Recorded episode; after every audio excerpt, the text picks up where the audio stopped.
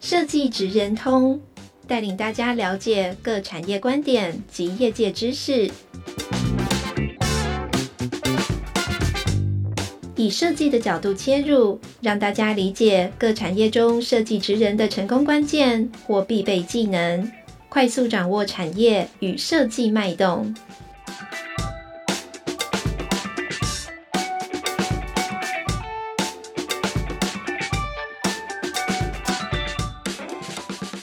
各位听众朋友，大家好，欢迎来到设计职人通 Podcast 的频道。我是台湾设计研究院地方创新组的李建珍。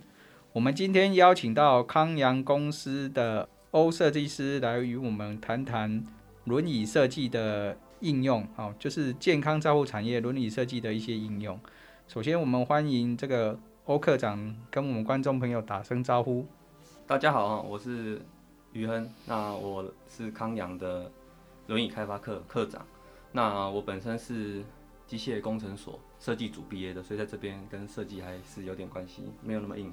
那我对于很多就业正在就业或者是准备要毕业的人来说，机构工程师本身从事结构的设计，在台湾的机械体系并非是第一个选项，因为在台湾。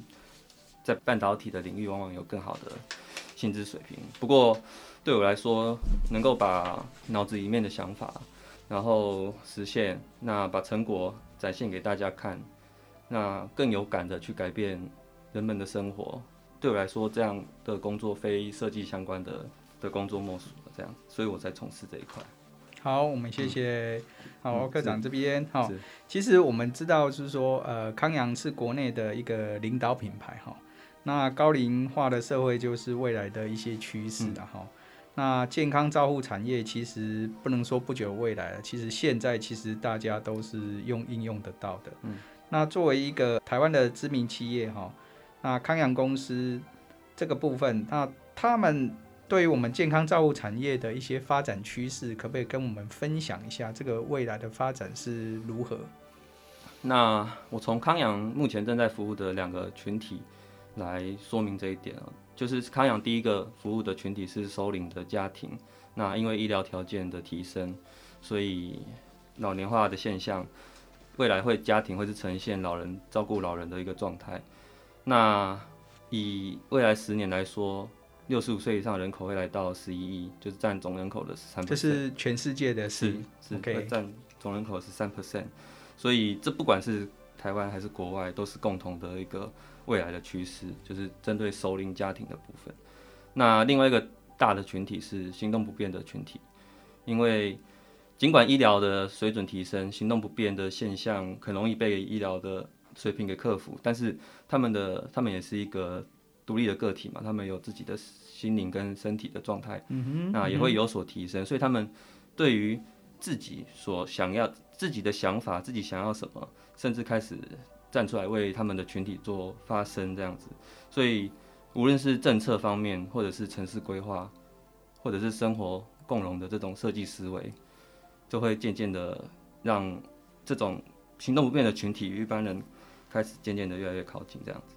那所以医疗辅具未来不能只是当做辅助的器具而已，它必须是跟人类需求结合在一起的一种配件，一种有个人风格的配件。所以这两个群体会影响未来十年、二十年、三十年的的趋势发展趋势，这样子。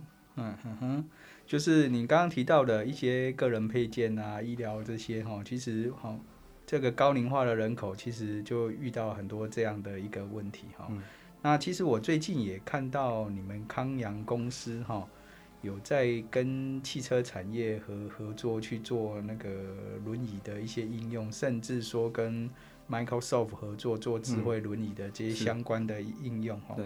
那想要请问一下，刚刚您您提到了康阳产业在这个康阳公司在这两个主要的对象上哈都有所琢磨。那你们的公司的核心的一些竞争力跟价值，想要呈现的是什么？嗯，好，那我们目前已经在执行的一个核心的价值，就是我们在推广适配的概念，就是。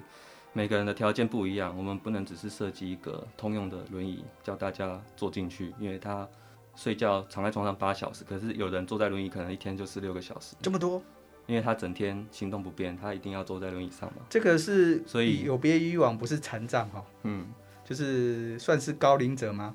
高龄者或者本身行动就不便了，他需要全天候有人去照护，所以他是整天坐在轮椅上的。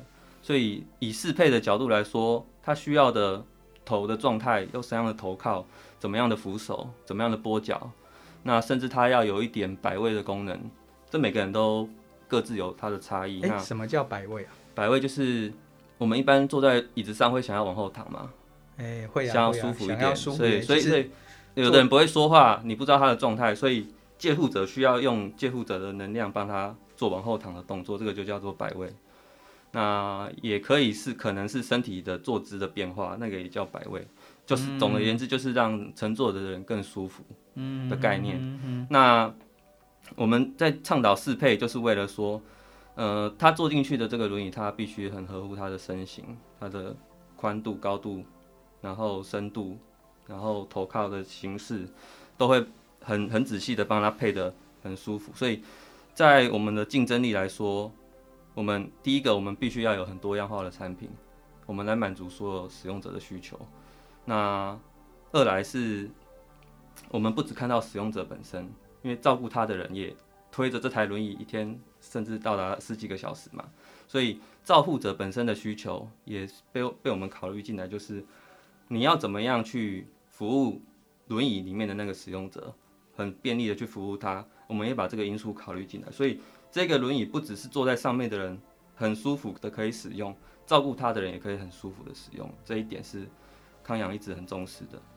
那第三点就是，因为这是一个全球性的市场，那康阳很特别，是因为它在亚洲跟欧洲都有很强大的团队，然后我们可以整合欧洲跟亚洲的需求，呃，我们可以在两个需求中。找一个折中点，或者是在两个需求之中创新一个规格，然后同时满足这两个市场。那这一点是几乎是全球很少数的公司可以这样做，因为像欧美的大厂，他们其实很难打入亚洲市场，因为他们通常不了解亚洲的的一些小细节。那台湾很多竞品，他们其实也都局限在亚洲，因为他们没有在欧美的市场有布点，所以康阳是一个特别的公司。这三点是康阳目前比较有竞争力的部分。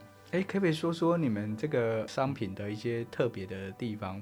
因为你刚刚说到就是照顾者哈，嗯，一个是被照顾，一个照顾者。从照顾者的观点，我们其实平常很少去探讨到哈。嗯哼，我我自己也做过多年，就是因为就是。受伤嘛，哦，是，那或者是说曾经有去急诊，然后就 医院的轮椅就随便找一台坐吗？那，其实非常难坐，因为因为没有适配的概念，然后随便找一台就塞进去。啊，可是这这个轮椅就一天而已嘛，一两天就不止吧？那坐个一小时你就受不了了啊，尤其是病人。是是。那只是我意思说，像这种轮椅就街上到处都是啊，然后大家都也都买这一种啊，那。就像你说的这样的设计，好像我们都没看过。你们可不可以分享一下这种、嗯、这种有趣的观点？可以把医院的那种轮椅当做就是一台 U bike 嘛，它就是一个型号、形式、一个样式固定的，大家坐上去就算不舒服，也就半小时、一小时就下车了。但是对于那些他整个整天坐在上面都不能动的，我们会有更好的椅垫嘛，更好的扶手。那扶手是可以完全拆掉的。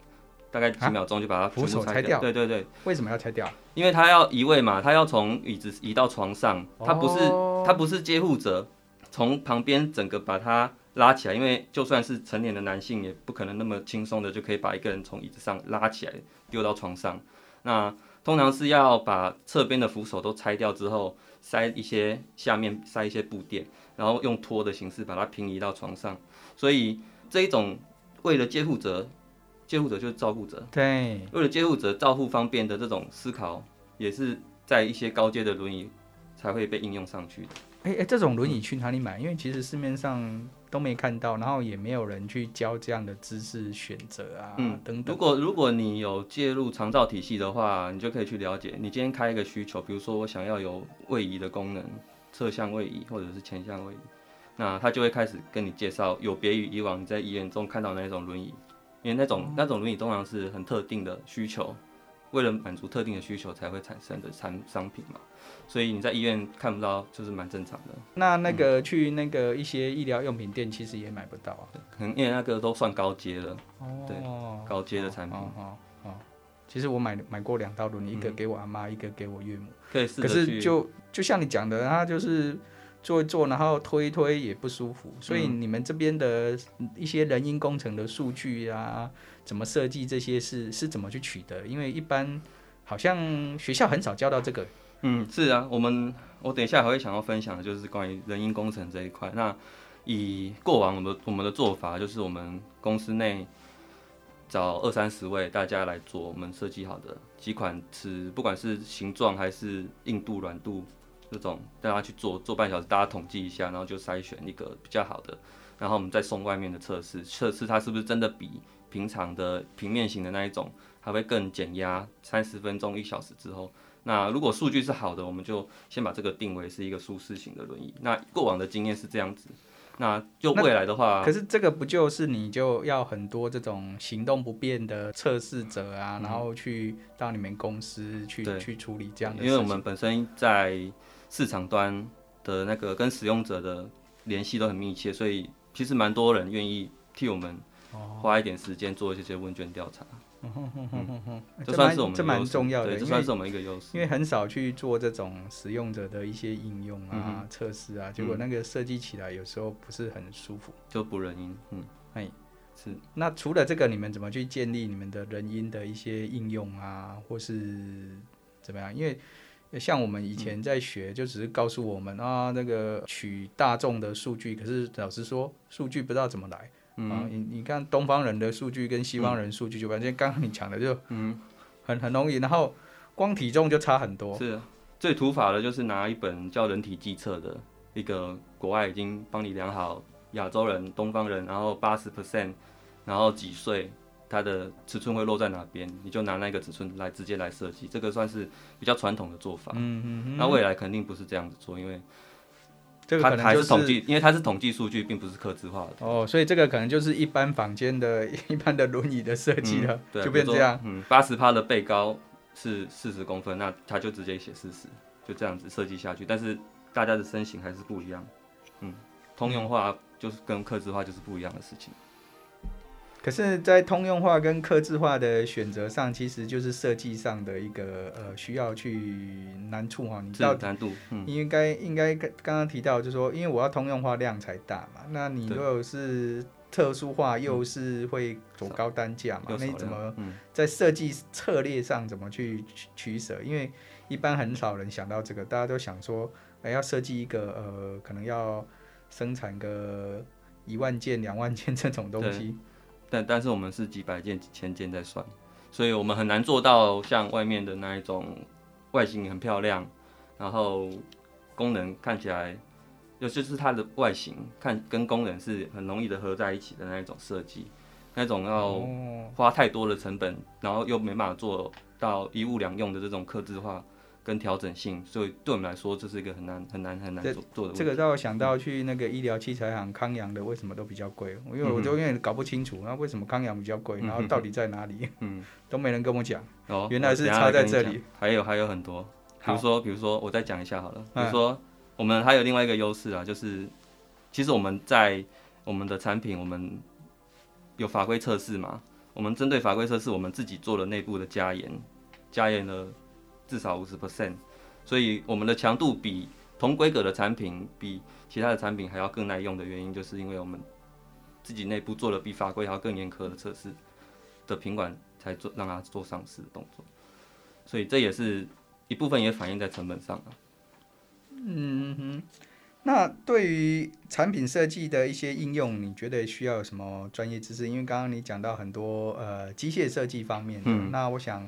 很多这个设计学生可能，嗯、呃，应该说过往哈，很多设计学生去工作的时候，一开始会去找一些机构设计，哦，对，那当然机构设计跟这个就比较有关，因为它轮椅嘛，牵扯到很多。嗯、那因为你们有呃一般机械式的哈，还有一般还有智慧型的哈，那这两个有什么差别？可以跟我们分享一下吗？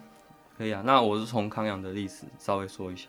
那康阳是一个自有品牌的公司嘛，有三十年的历史。那应该目前是台湾最大的品牌吧？是是是。那第一个十年我们自己有定位，我们给自己定位的第一个十年是品质的部分，然后第二个十年是品牌，然后最后一个十年是品味，就是我们现在正在做的。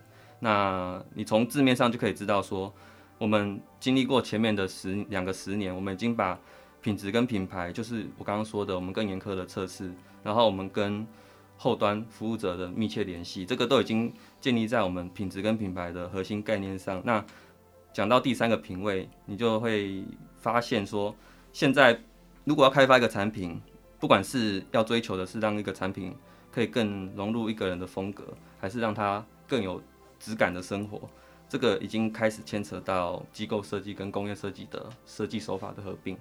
那为了让我们的产品更有特色，工业设计跟机构设计很难分得干净的。现在，所以嗯，嗯，不管是你要走客制化的产品，还是你想要走那种大众化的产品，你都脱离不了外观这一块。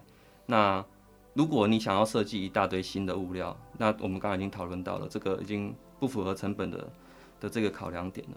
那以现在的来说，我们就必须使用很很多很多规格的素材管，就是比如说我们跟自行车工业共用，跟一些工具机台共用的那种素材管，我们利用那些管子，然后来做裁切跟折弯的设计。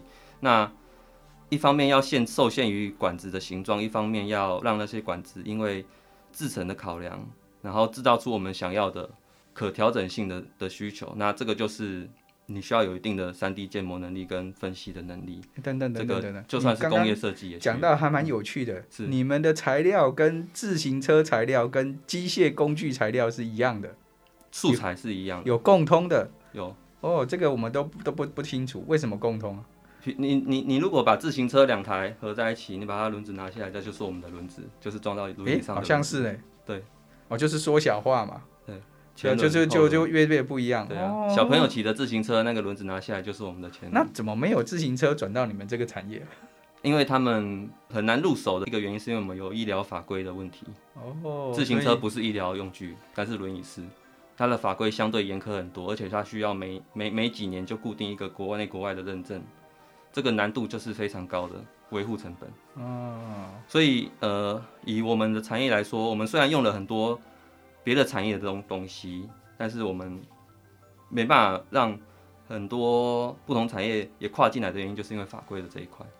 哦，所以看起来就是说你们有很多共通的，就是我都从来没想到说，其实台湾的呃自行车产业跟轮椅产业这些都还是有关，就是什么管材、刹车的零件、轮子加都一家具家具都一样。是，如果你还蛮有趣的，嗯哼。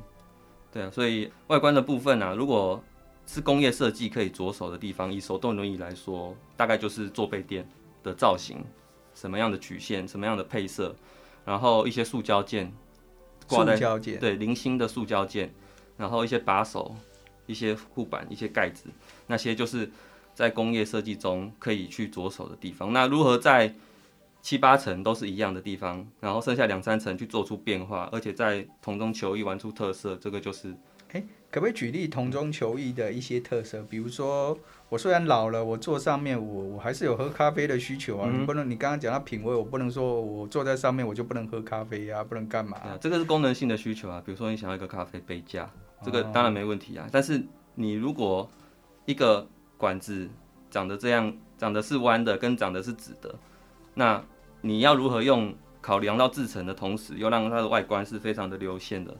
那你就是在同中求，因为一样的扶手嘛，你的你的曲线比别人的更优美，那你的你的设计比别人更好看，这个就是一个特色。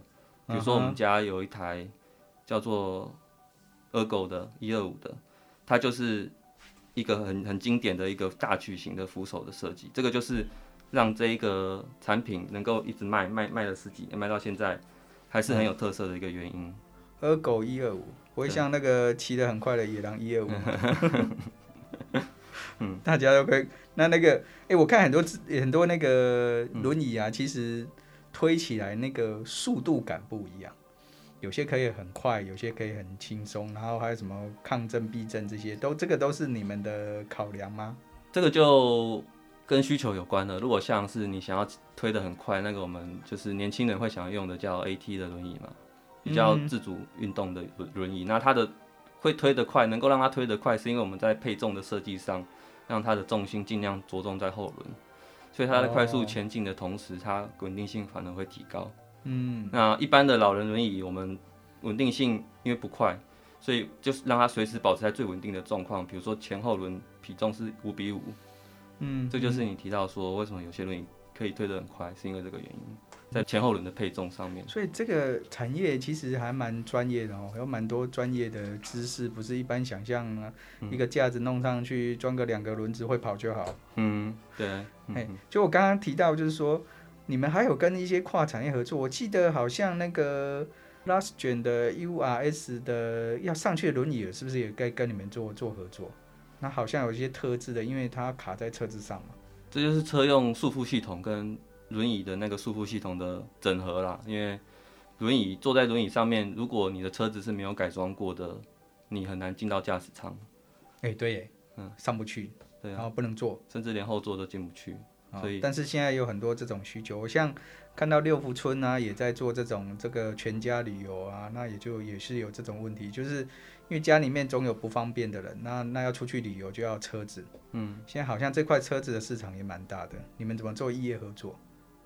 第一个是我们跟使用者密切的合作，所以我们知道最新的需求是什么，嗯，然后最多的需求是什么，那我们把。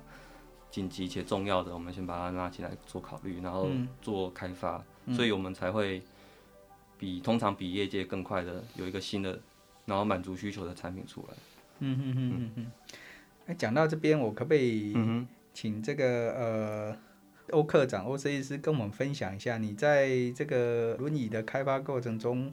可不可以举个例子，就是比较有趣，嗯、然后发现有什么不一样的呃比较成功的案例，跟我们分享一下。因为轮椅这个产业，可能一般的设计科系学生呃比较少用到吧。就这个有点讲到后面自主学习的部分啊。是，没关系。我先回答你提到想要了解的，就是什么样的设计，然后造就我们有一个跟别人不一样的地方嘛。是是是，这个也可以讲。比如说，在几年前，我们准备要开发一款最轻的，当初是世界上最轻的轻便轮椅，最轻的，对对对，最轻的，几公斤啊？大概七到八之间。这样算重吗？以自行车来讲，单手，我们的目标就是单手，女性单手，女性可以提起来，就就是那个在国外产生的一个需求，嗯，在欧洲那边。那我们当初在开发这一台的时候啊，我们。限缩了很多的功能，但是对欧洲的那个需求来说，他认为不重要，因为他要的第一个重点就是轻量，他要单手就可以提起来。所以我们在开发过程，我们一路从九公斤减到八点五公斤，减到八公斤，然后最后，最后，最后减送过去，大概经过了两三年、三四年的开发，他们才愿意接受我们的提案。那当初推出来的时候，那个就是世界上最轻的轮椅，在在那个规格。在那个规格外出式的，然后小轮的前后小轮的轮椅是最轻的。那它可以完全收叠起来，像折叠脚踏车一样。对，它是可以收合的轮椅，然后轻量的，哦、这还蛮特别。其实轮椅有时候还蛮重的，嗯，要搬上车搬下车其实很重。就是如果是铁轮椅就会更重。现在大部分都用铝的，铝的管材就会轻一些。嗯嗯嗯嗯嗯。可是。这个不会有什么材料的一个不坚固的问题吗？对，这就是另外一个层面，就是这这怎么设计啊？这个其实也还蛮有趣的，不要做一做就塌了。是啊，这个就是我后面会提到，如果如果更高的客制化可以让使用者代表他使用者特征可以被模组化，那我们就可以在在他的头、他的脚、他的手配合最适合的，那甚至骨架。目前我们的困难点就是骨架，我们没办法。做客制化，那骨架没办法做客制化，就会造成说，我们为了满足这一台车的规格，是可以最高承重一百二十五公斤的使用者，我们会把轮椅的强度设定到一百二十五公斤的强度，所以它的重量一定也会提升在十，比如说十五公斤这个极限好了，它测试的法规才可以过。那你今天六十公斤的使用者坐上去，是不是就会说性能过剩？然后你要承受的副作用就是它的轮椅很重。然后强度有点太好了，这个就是目前的限制。那我认为以后如果在数据大数据的的呈现上面，可以让我们知道，呃，使用者在六十公斤他所需要的强度，比如说是一百公斤的轮椅好了，那他说不定也可以减轻一公斤。那使用者他真正需要的是一减轻一公斤的轮椅，可是它安全性是一样的，那我们就可以更有效率的使用那些素材，那资源也就不会那么浪费嘛。那使用者维持在相同的使用条件下，它可以享受到重量跟价格的降幅，这个就是互利的呈现。哦，嗯，这还蛮专业的，嗯、呃，都没有想到有需要这么多的呃知识。那想要问一下，就是说，如果设计科系学生想要进入这个产业，这个未来性的产业，应该准备什么样的能力？嗯嗯，其实我不会不会去在意说一个学生在进入。这个产业之前，他在学校的那些专业科目的成绩表现怎么样？因为那些专业科目的教科书永远在那边嘛，它不会跑掉。你如果没有把它卖掉的话，你家回家翻一翻，你还是可以知道你之前的教授教教你的是哪些嘛。可是有一个很重要的就是，你如果进去产业之后，你一定要很有耐心的跟那些前辈。去学习，比如说实作的一些塑胶射出的经验，哦，雷割、雷镭射切割的一些参数，然后弯管。诶，你们公司也有做镭射切割啊？我们我们在设计的时候要考虑到制造的参数，它才方便制造嘛。嗯、那还有像弯管或者是钢材、铝材这些材料的基本特性，你必须先跟这些全辈学了之后，不管他先不管他对或错，但他至少累积了三四十年的经验。你先站在巨人的肩膀上之后，你才再再根据自己的基础去做调整，这才是最快的。因为，嗯、呃，因为市场不等人嘛，市场它你必须用有最有效率的方式产出一个设计，然后让它实现。所以你的学习曲线要足够快到可以应用的程度。就算你是一张白纸，你也必须先吸收别人的经验，再调整自己所学的，嗯，嗯再去应用。所以有耐心的学习。产业已知的知识是最重要的，我认为。嗯，那这个通常要多久？这个、啊、好奇，因为你们这知识这么艰难，我会学个、嗯、要学个呃两年，还被师傅骂说都不懂。对，两三年我觉得可以的啦，可以做一些简单的小设计了。两三年。哇，所以你们公司的设计师养成要要这么长，就是一开始进去都做些什么？如果刚毕业啊，都做些什么？要两三年才开始做小小设计？以 ID。工业设计的部分，其实我们会建议是从软件开始，皮布料，然后跟外观跟结构没关系，可是跟外观有关系。比如说那些盖子、饰盖、饰盖，然后一些把手之类的，嗯，那些我们就会很放心的去交给他们，然后我们再把它的、它的、它的设计整合进来。那如果要动到硬体结构这一块，就要比较多的时间。嗯哼，嗯哼，所以。一开始假设要进入这个产业，就是从一些软件布料，你要先熟悉等等这些去、嗯、去处理，还有一些塑胶射出小小部件的吧？对啊，对啊，是是是。哦，那两三年之后你们才会做比较大的设计？对啊，甚至有些就开始参与硬体结构的讨论。他认为在外观可以保持的更好的同时，结构不会损失太多强度。那这就是一个好的好的方向。哦，所以看起来你们公司其实对设计人员的需求其实是希望比较长期的喽。应该是说我，而且你们应该也会有相对的福利去让他长期待下去吧？因为像要成师的话，就是需要有三到五年。是成师，就是变成比较厉害的。哦，成师。嗯。嗯 OK，厨师啊，厨师哈。像你就你你也是待蛮久了嘛？我嘛待也是三四年。OK，三四年就这么，因为我本身就做机构的嘛，嗯嗯，他、嗯、刚、啊、好适合在这边发展这样子。嗯，那另外可不可以问一下，就是康阳在做的那个跟 Microsoft 的那个合作的那个东西，可不可以稍微介绍一下？因为在此这次的台湾设计展在嘉义有看到这个商品出现，但是现场没有、嗯、没有互动。嗯，但是大家都觉得说啊，不就一个可以动的轮椅，有什么有什么特色？就那个小跟班嘛，那个 i-Body，我们叫它跟跟随轮椅啦。那它目前有概念的影片，因为它在其实也在三四年前我们就有这个概念。那我们陆续在发展，因为因为三 C 的东西技术会一直进步，所以我们慢慢的就都把它加进来。那它其实我们就是把它当做是一个个人的行动配件的概念在设计，嗯，也符合我们品质品牌最后品味的这个大方向嘛。嗯、那它是一个小跟班，那它必须一直跟在你旁边，所以它有 real sense 的东西，需呃有一个视觉化的东西要模组要导入嘛，就是你所谓的那个 Microsoft。嗯，那它不是一个正统的轮椅，它就是一个小机器人，哦、只是它附加了轮椅的功能。哦，对，所以才叫小跟班。嗯，那你说说为什么叫小跟班？为什么现未来的生活、哦、概念概念是小跟班，随行轮椅。嗯，随行轮椅就是说未来的需求有这样的需求，因为我们在对于使呃那个使用者的分级嘛，你如果可以走但走不远，嗯、你一定会需要适度的休息，所以对这个时候这种产品就。很适合，因为你不需要在用不到的时候抬着它走，然后需要的时候再把它打开。哦，现在好像很多老人都拿着一种有点像走一走可以坐着那种，那种小型轮椅吧，或是什么之类的。嗯，但是这样也会累啊，所以不如就让他自己走，这，就是这种轮椅的概念。嗯哼，那这个哪时候会真正实现？因为目前看起来是实验品阶段，是不是？实验品在去年呢，啊。去年就上，在在去年是实验品阶段，那今年算是比较成熟了，后续就看行销跟销售这边怎么样，跟跟量产这边怎么样去做导入，这个还有一段时间，就观察看看。哦，OK OK OK，还蛮有趣的东西哈。嗯、那接下来想问一下哈，这个健康照护，这个智慧健康照护这个趋势这么大，那康阳在积极发展，那这个的。回到这个哈，因为你们有开发小跟班，还有其他特色化的东西。回到这个问题，就是，诶、欸，这个产品设计的开发特色跟未来的可能方向，有可能是什么？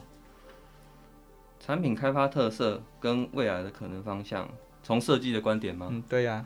那如果要说设计会扮演什么样的角色，我觉得不如说设计还有什么空间可以玩呢、啊？哎、欸，这个蛮重要的。对，还有在轮椅的产业有什么空间可以玩？那第一个。我想到就是刚刚提到的人因的工程，那因为 ALT ALT 智慧互联网逐渐成熟，所以我们可以用更快、更低的成本取得人因的资料库，而且是自动的取得，我们不用一个一个去找使用者量，因为我们有侦测、欸，就透过手机就可以量。我们我们必须我们必须先有侦测的系统嘛，哦，侦测的系统，然后我们就可以取得一些过往比较不容易取得的一些数据，然后。利用这些数据，让往后我们不只是依照它的体型体态做刻制化，因为以前我们只量宽度、深度、腿长那些比较大的尺寸。那以后如果有这种人因数据的资料库，我们甚至还会有腰窝的高度、腰窝的深度，或者是它的骨盆的倾角这种很细腻的尺寸，可以让我们来做适配。所以适配就会达到一个更巅峰的层次，就是它是几乎依照你的体态。去做适配的，而不只是身体的尺寸，这个是第一点，是、嗯、我觉得设计还可以再玩的部分。然后第二点就是，我其实我刚刚好像提到了，就是我们可以利用这些数据，让身体、腰部、头部这些这些状态被模组化，然后利用更高的适配去适配他的身体的各部位，而不只是一台整车。这台整车适合你整个人，这个应该是不存在的，应该是什么样的波脚，什么样的脚波脚的那个的设计是适合你的脚的状态，什么样的扶手的设计是适合你的手的状态，这种模组化的适配，然后适配到最后就是你是适合你的轮椅是刚好的那个重量，然后最轻的重量，然后用最最最少的材质，然后最少的资源来达到最大的。尺寸的满足这样子，嗯，听起来以后康阳的东西，我们去康阳买的话，就会跟做很多可以调整的一些适配的一些设计，然后让我们更舒适。嗯，嗯，哇，那这些适配的设计，我可不可以有什么豪华版的？比如说我装 LV 啊 什么的？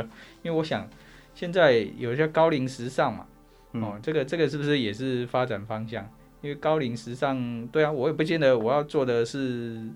就是看起来蛮硬的嘛。